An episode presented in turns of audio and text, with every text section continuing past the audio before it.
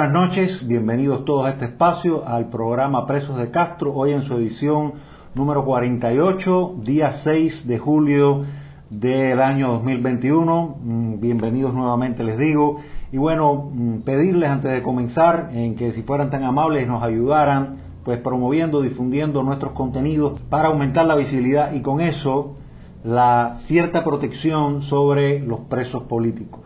Entonces pedimos por favor que si pueden compartir nuestro programa, pues mm, les estaremos haciendo un necesario favor a la causa por la escarcelación. Recuerden que siempre me gusta decir escarcelación y no la libertad de los presos políticos, porque bueno, salir de la cárcel chiquita, como le decimos a las prisiones,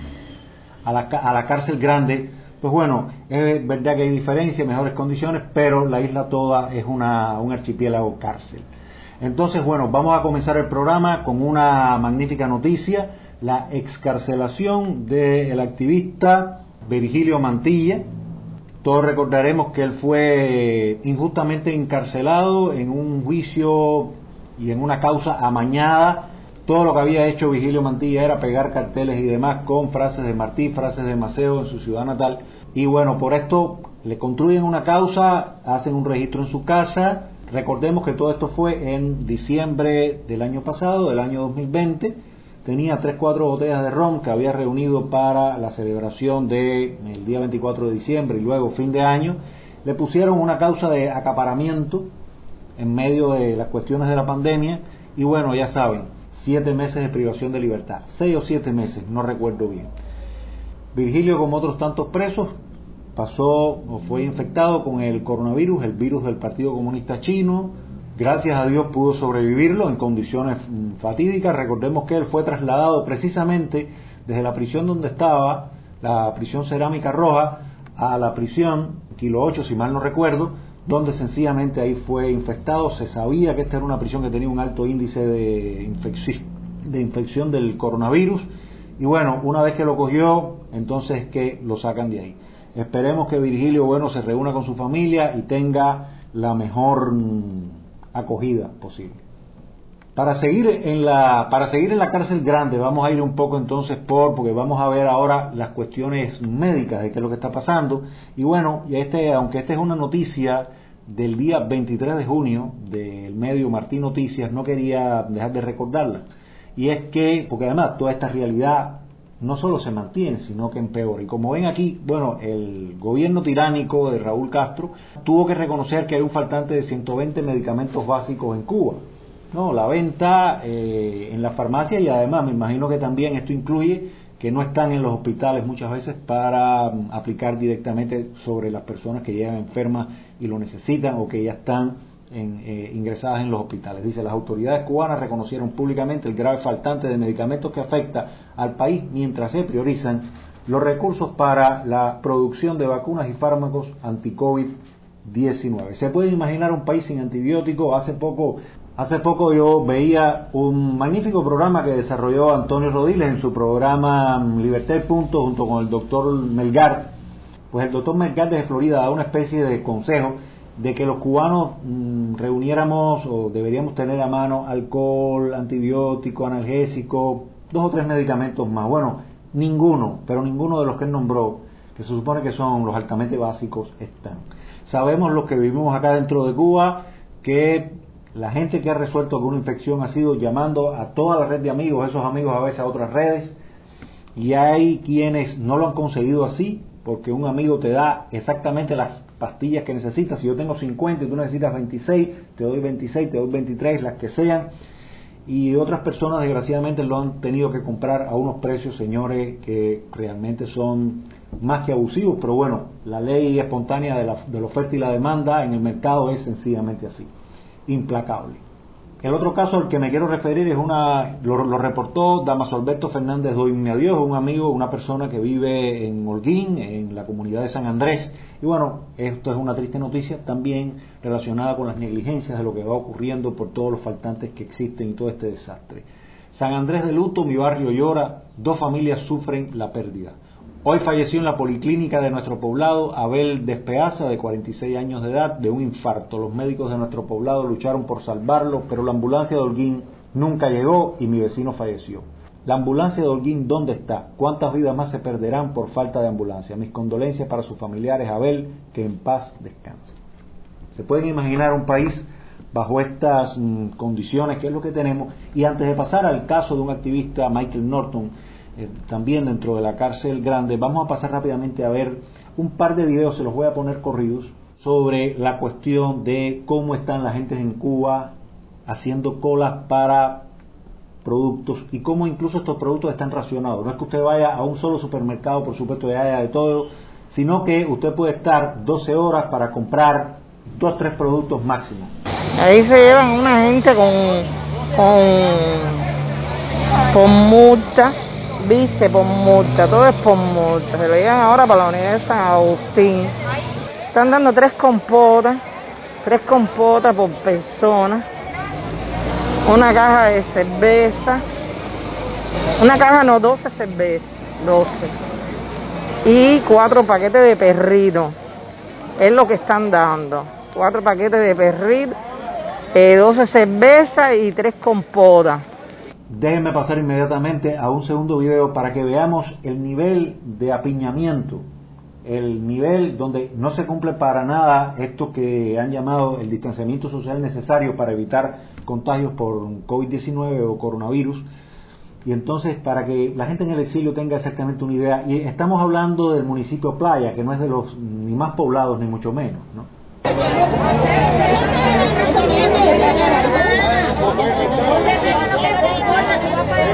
Oke,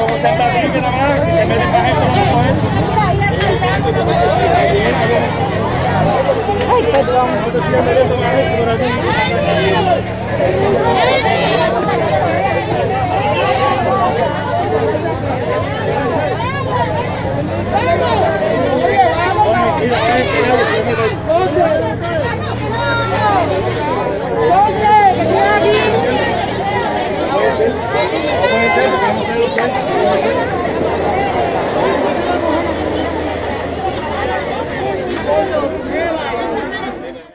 Y bueno, para completar la panorámica de la cárcel grande, vamos también a entrar en la dinámica referente a lo represivo. La policía realmente es evidente que tiene órdenes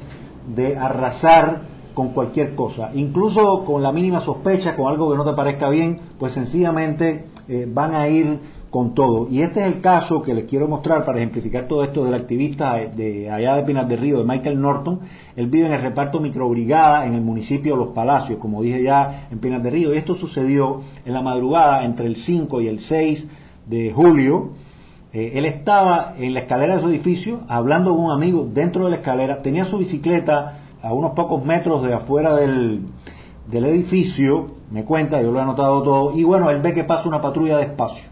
sobre los 20 metros, la patrulla retrocede en marcha atrás. Lo escuchan a ellos conversando porque de la primera vez no lo habían visto, parece que seguían por la bicicleta. Se bajan tres oficiales de la policía, llegan hasta ellos y les dicen que están multados porque han violado un dispositivo. Él no recuerda exactamente cuál fue la jerga técnica que usaron, pero era imposible que te, pusieran una multa a esa hora de la mañana y tú dentro de la escalera de tu edificio, hablando con un amigo que también vive en el edificio. Bueno, pues empieza una especie de natural careo diciendo, mira, creo que está excesivamente exagerado que me quiera poner esta multa, etcétera. Y bueno, nada, en algún momento uno de los, de los esbirros policías pierde la paciencia, procede entonces a arrestar con una fuerza desmedida e injustificada específicamente o únicamente a Michael Norton, se abalanzan los otros dos, le aplican una técnica de estrangulamiento, dice que realmente fue muy fuerte toda la presión que recibió en el cuello y bueno, inmediatamente Michael trata de, eh, forcejeando con ellos, logra, en lo que lo llevaban hacia el carro de policía, logra gritar un grupo de consignas. Estas son abajo la tiranía, abajo la represión policial contra el pueblo, vivan los derechos humanos, abajo el comunismo y abajo los Castro. Él me dice que realmente eh, él los hizo, los hizo pasar un poco de trabajo para introducirlos dentro del carro, inmediatamente lo llevan a una estación de policía cerca de donde él vive exactamente, y luego, esposado detrás, lo llevan a un lugar lejos de la vista de los curiosos, y bueno, ahí le dan también una tremenda golpiza esposado detrás. A las dos horas de estar allí, lo sacan de la unidad de policía y le dicen que tiene que estar al otro día a las 8 de la mañana en esa misma estación. se presenta a las 8 de la mañana con las muñecas tremendamente adolorido, con varios chichones en la cabeza de la golpiza que recibió y un fuerte dolor en el cuello por todo el estrangulamiento del que había sido víctima en la madrugada. Sencillamente mm, lo reciben dos esbirros de la policía secreta, de la policía política de la familia Castro y nada, sencillamente le aplican una multa arbitraria de mil pesos cubanos Mike me refiere que, bueno, recibió básicamente las mismas amenazas de siempre que los activistas de derechos humanos recibimos en esas especies de interrogatorios, etcétera, todos ilegales. Y él planteó que, claro, que él continuaría, y se los hizo saber a los esbirros, que él continuaría denunciando las crecientes violaciones de derechos elementales a que son sometidos no solo los activistas de derechos humanos, sino la población en general. Michael me refiere que él les dejó claro que no tiene intenciones de pagar la multa, una multa absolutamente arbitraria, una multa sencillamente que es puro escarmiento para demostrar que la policía tiene todo el poder sobre los ciudadanos. Yo, en la conversación que tuve ayer con él, le dejé claro que buscaré un grupo de amigos para que pague la multa, hacer una ponina entre varios amigos para que pague la multa, porque sencillamente esa multa luego se duplica y como ya hemos visto, hay varios presos políticos presos de Castro que están cumpliendo injustas condenas por no haber pagado estas eh, multas que sabemos que son completamente ilegales, completamente arbitrarias, pero hay veces que inevitablemente frente a un abuso así tienes que considerar costo y beneficio. Y lo que es mucho más costoso es de pronto ganarte seis meses o un año, porque tenemos dos casos del pago de multa de presos de Castro, entonces bueno, creo que es necesario considerar esto, que la multa muchas veces es la primera provocación para que unos meses después sencillamente aplicarte estas medidas arbitrarias y encarcelarte y que Michael Norton forme parte de los presos de Castro que están conformando esta segunda primavera negra en cámara lenta que estamos viendo. Desde, me atrevo a decir, diciembre de 2020, porque recordemos que como mismo le aplicaron la medida a Virgilio Mantilla, en noviembre anterior de ese mismo año 2020 estuvo también el caso de Denis Solís y el, caso de Luis Roble que fue un 4 de diciembre eh, exactamente, básicamente una semana después que las personas que tenían que ver con el grupo Movimiento San Isidro y con el grupo 27N habían hecho la sentada frente al Ministerio de, Cultura Castrista.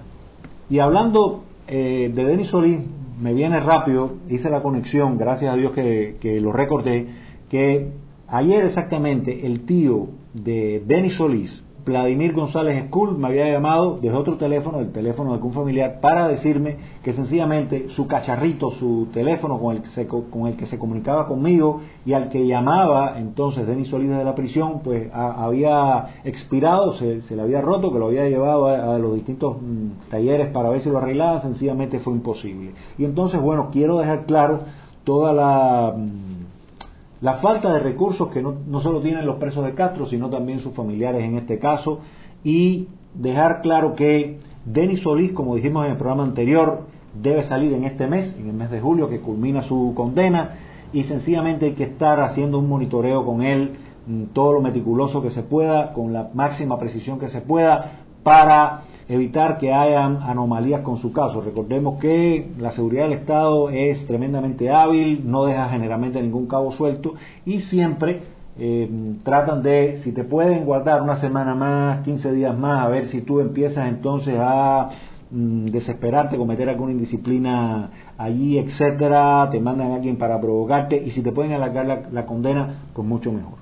Entonces, debido a eso, quiero traer a colación el punto número cuatro de los cinco puntos que están dentro del documento Compromiso Democrático de que desde Estado de SAT no solo fuimos parte de la configuración de este documento, sino que hemos sido firmantes y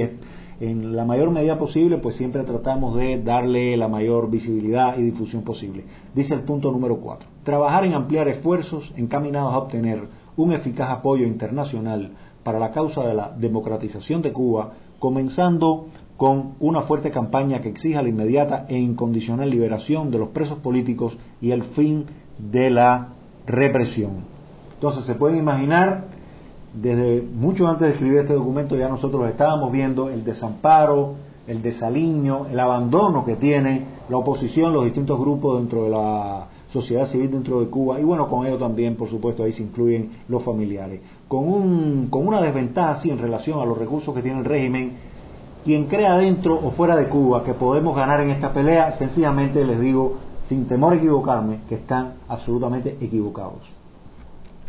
Quería entonces hablarle de mm, tres casos que tenemos en la cárcel eh, chiquita. Esta vez, bueno, comienzo con Ernesto Borges. Ayer hablé específicamente con su padre, que a su vez me dice que el 4 de julio Ernesto Borges fue revocado, es decir, fue devuelto desde el campamento donde él estaba de mínima severidad, que ustedes saben son granjas que tienen mejor iluminación, mejor ventilación, las reglas ahí son menos severas, etcétera, pues él fue revocado de nuevo hacia los edificios de máxima severidad dentro del combinado del este.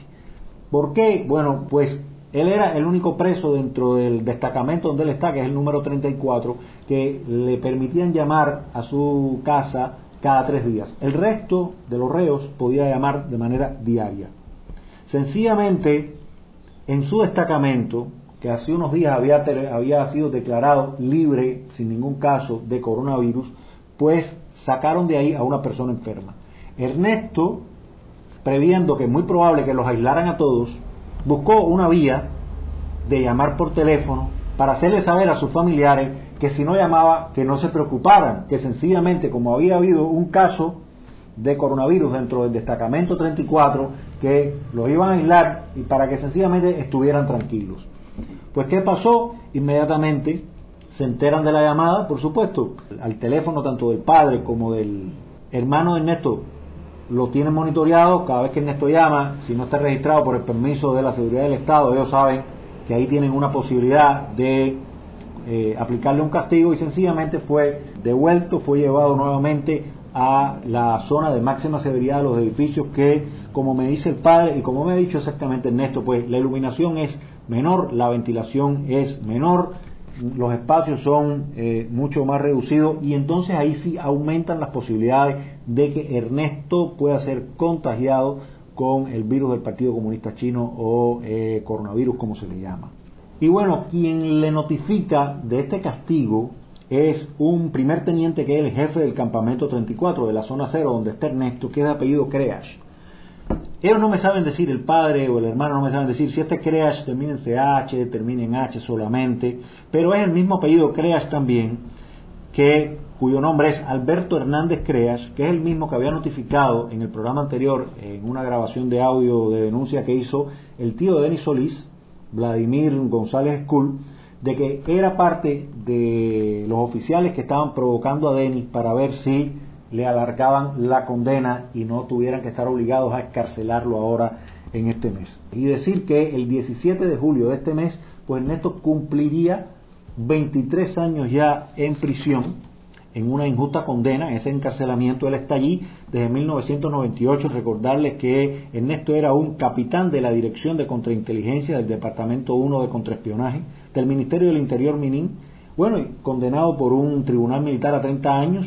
por el delito de tentativa de espionaje, por tentativa. 30 años, recordar que primero pedían pena de muerte, por suerte conmutaron a, a, estos 30 años y que según las leyes de los tribunales militares cubanos, él debía cumplir solamente de esos 30 años un tercio, 10 años. Entonces, bueno, ya Ernesto lleva pasado 13, como hemos dicho en otros momentos. En cuanto a la salud de Ernesto, recordar que eh, él corre riesgo de quedar sin visión si no se opera, tiene unas mm, espesas cataratas en ambos ojos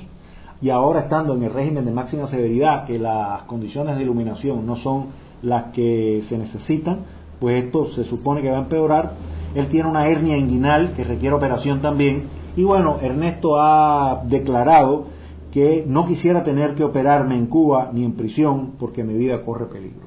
Se pueden imaginar estar con todos estos padecimientos y alargar y alargar y alargar la posibilidad de operarte porque como es natural todo el mundo entiende que hay temor de quedar eh, en el salón de, operaciones, pues bueno, con esta tiranía no hay absolutamente ningún tipo de garantías. Además de esto, Ernesto Borges recordar que es asmático y padeció un enfisema pulmonar en una huelga que hambre que hizo en el año 2012. Así que esto lo hace todavía más un mayor paciente de riesgo en caso de que sea contagiado con el virus del Partido Comunista Chino. Y decir que Ernesto Borges había solicitado en el año 2020 la libertad condicional. Le fue denegada Y luego, hace tres meses, su familia presentó una solicitud de libertad por licencia extrapenal, es decir, seguir la prisión, pero en la casa junto a sus familiares, pero hasta ahora no han recibido respuestas. Pasemos entonces al caso de un preso político que hemos hablado ya otras veces acá, el caso de Reynold Vicente Sánchez, para volver a recordar el punto 4 del compromiso democrático y la necesidad de recursos de atención que llevan los presos políticos, pues Reynold Vicente Sánchez, que está en un campamento en, en Ganusa, recuerden que él también fue contagiado por el coronavirus, logró rebasarlo gracias a Dios, sobre todo porque medicamentos sabemos que no hay ninguno. Y bueno, él me cuenta que mm, si puedo hacer alguna gestión para tratar de hacerle llegar a su esposa unos tenis viejos,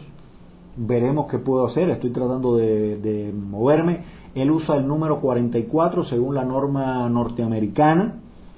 Eh, me dice que en ese campamento donde está, que hay bueno mucha tierra colorada, que tiene una preocupación, él es diabético y por ejemplo no hay ningún hospital cerca, entonces no hay gasolina, no hay petróleo en caso de que haya que correr con alguien con alguna gravedad hacia un hospital, por eso le está pidiendo a ver si lo trasladan a otro campamento. Él no quiere ya ni siquiera mejores condiciones, sino que esté cerca de algún hospital en caso de que haya alguna situación con él. No, me dice que en ese campamento de Ganusa ponen un reporte una resolución, esto es como unos castigos que, que, que anotan en, como en unas fichas o expedientes por cada recluso, ¿no? Eh, por cualquier cosa. Y esto, por supuesto, hace que después usted tenga problemas para alcanzar los mínimos beneficios a los que se supone que tenga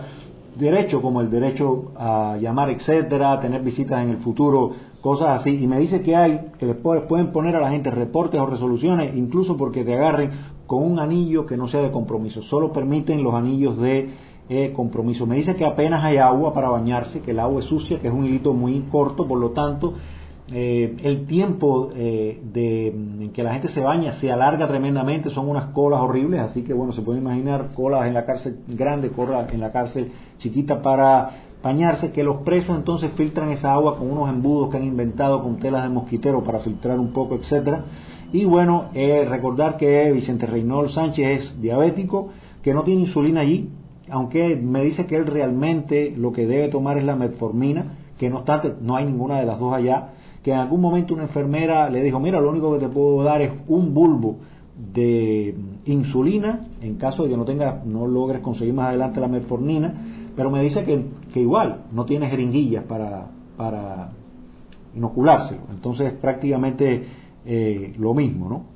Entonces, bueno, estaremos tratando de mm, conseguirle algún par de tenis, recuerden, el número 44, alguna persona, algún activista dentro de Cuba que pueda contactar con nosotros, que nos pueda hacer llegar algo, bienvenido, más que agradecidos. Y bueno, eh, pasar ahora al último caso, al último preso de lo que tengo información ahora, que es Yacer Rodríguez González. Y, y bueno, esta es una noticia de él, que es lo más actualizado que se tiene Salió hace poco en Martín Noticias que dice, el preso político y hacer Fernando Rodríguez González denunció vía telefónica desde la prisión del Combinado del Este, otro más que está en el Combinado del Este, que la Fiscalía busca sentenciarlo a siete años de prisión por el supuesto delito de incitación a la rebelión, informó este sábado el portal Cubanet. Fíjense, aquí hay un parecido también al caso de Hanley, que vamos a hablar rapidito de él antes de terminar, porque son causas parecidas a Yacer Fernando Rodríguez González, incitación a la rebelión, vamos a ver ahora por qué, y con Jale están moviendo una causa también que es como incitación a delinquir. Entonces, bueno, recordar que Yacer Rodríguez lleva detenido ya hace más de siete meses por una directa, fíjense, una directa esta vez, no fue en la calle, no fue como Denis Solís, que salió con un cartel pidiendo el fin de la represión y el escarcelamiento de Denis Solís, sino en su cuenta de Facebook, pues él hizo una directa haciendo un llamado a todo el pueblo de Cuba, como mismo ha hecho este rapero que vimos también en el programa anterior, el invasor, el INVA. Bueno, pues Yacer Rodríguez González ha hecho un llamado al pueblo de Cuba a que pierda el miedo y se uniera para acabar con el régimen totalitario o dictatorial de Cuba. Fue detenido precisamente el 25 de noviembre de 2020. Fíjense que en esa fecha la seguridad del Estado hizo zafra recogiendo muchísima gente. El 25 de noviembre, recuerden que fue es la fecha en que se cumple un aniversario de la muerte de Lucifer en jefe de Fidel Castro y bueno, a él lo llevan a prisión después que colocara carteles antigubernamentales en la parte de afuera de eh, su caso. En el caso de eh, Luis Robles, bueno, a él le están pidiendo siete años, a Luis Robles en un principio Fiscalía pedía siete años, ahora sabemos que pues está en un caso que va a dar un poco menos, que podrían ser de tres a cinco años, ojalá que la cosa mm, no llegue a tanto, pero es perfectamente una de las posibilidades que puede acontecer. Y además, no quiero dejar de mencionar, bueno, pues los dos casos que permanecen todavía en el cuartel general de la Policía Secreta, de la Policía Política de la familia Castro, en Villa Marista, y son el caso del periodista independiente Lázaro Yuri Valle Roque, que está allí desde el día 15 de junio, 15 del mes pasado, ya hoy estaríamos hablando de mm, tres semanas casi, y también bueno de el artista independiente Hamlet eh, La Bastida, que bueno, llegó unos días después, el 26 de junio de 2021, y bueno, eh, recordar que Hanley ha estado dentro de los difamados mediante las campañas de linchamiento mediático diseñadas tanto en la TV castrista como en la, como en la prensa totalitaria de acá, ¿no? Y bueno, recordar que su madre logró tener un contacto con él, él le dijo que lo estaban medicando, no sabemos exactamente cuán a la fuerza con coacción, porque todos estos mm, encuentros entre madre e hijo se llevan a cabo delante de, esta vez, de dos agentes, un hombre y una mujer, que supuestamente atienden, pero bueno, sabemos que en realidad reprimen a Hamlet y una de las cosas que le dijeron a, la madre es que Hamlet era un terrorista. Imagínense decirles a una madre todo el impacto, todos los años de vida que te están restando con ese tipo de dolor y con ese tipo de pensamiento que inmediatamente genera eh, una madre eh, haciéndose la idea inmediata de que su hijo le pueden echar mínimo eh, muchísimos años, no una década, digamos. Entonces, eh, como dije, bueno, en el caso de Handler La Bastida, incitación a delinquir por proponer en una reunión privada virtual dentro del grupo y la plataforma al que él pertenece, que es llamada 27N, pues en esa reunión él una de las cosas que propuso era marcar los, los, billetes dentro de Cuba para promover así las demandas de esta mm, plataforma. Esto además no se ha llevado a cabo para nada, pero bueno, Hanley está en medio de una investigación y veremos a ver qué es lo que pasa. En el caso de la eh, Yuri Valle Roque, pues sabemos que sencillamente todavía no le han, aunque tiene un expediente abierto de investigación, todavía no hay ni siquiera una estructura o narrativa de bajo qué cargos está ahí. Esperemos más adelante en el próximo programa que nos pueda aportar su esposa, eh, Eralidy Forometa. Y bueno, hasta aquí este breve programa de hoy con las noticias que, que, he tenido. Para el próximo programa vamos a ver los casos de en desarrollo de tanto Roberto Perdomo Fuentes como el esposo de la mm, dama de blanco Jacqueline Heredia, Carlitos Umpacu, que ambos están por impago de multas, veremos qué situación tienen hasta hoy, daremos seguimiento a ese caso. Y bueno, no nos queda más que darle las buenas noches a todos los televidentes. Recuerden que están viendo un programa pregrabado que estaré junto a ustedes comentando y respondiendo a los comentarios que me pongan y sencillamente me despido con un estupendo cartel que tiene que ver con la escarcelación de Virgilio Mantilla que hizo nuestro amigo Gorky Águila Carrasco. Recuerden compartir, ayudarnos a difundir nuestros programas, nuestros materiales, nuestros carteles para que aumente la visibilidad de los presos de Castro. Recordar también, aunque hoy todavía no tengo el cartel, que mañana miércoles de 6 a 8, como cada miércoles, el tuitazo por los presos de Castro. El anterior fue una maravilla. Felicidades, eh, felicidades a todas las personas que participaron. Que tengan muy buenas noches y como siempre decimos, seguimos empujando. Gracias.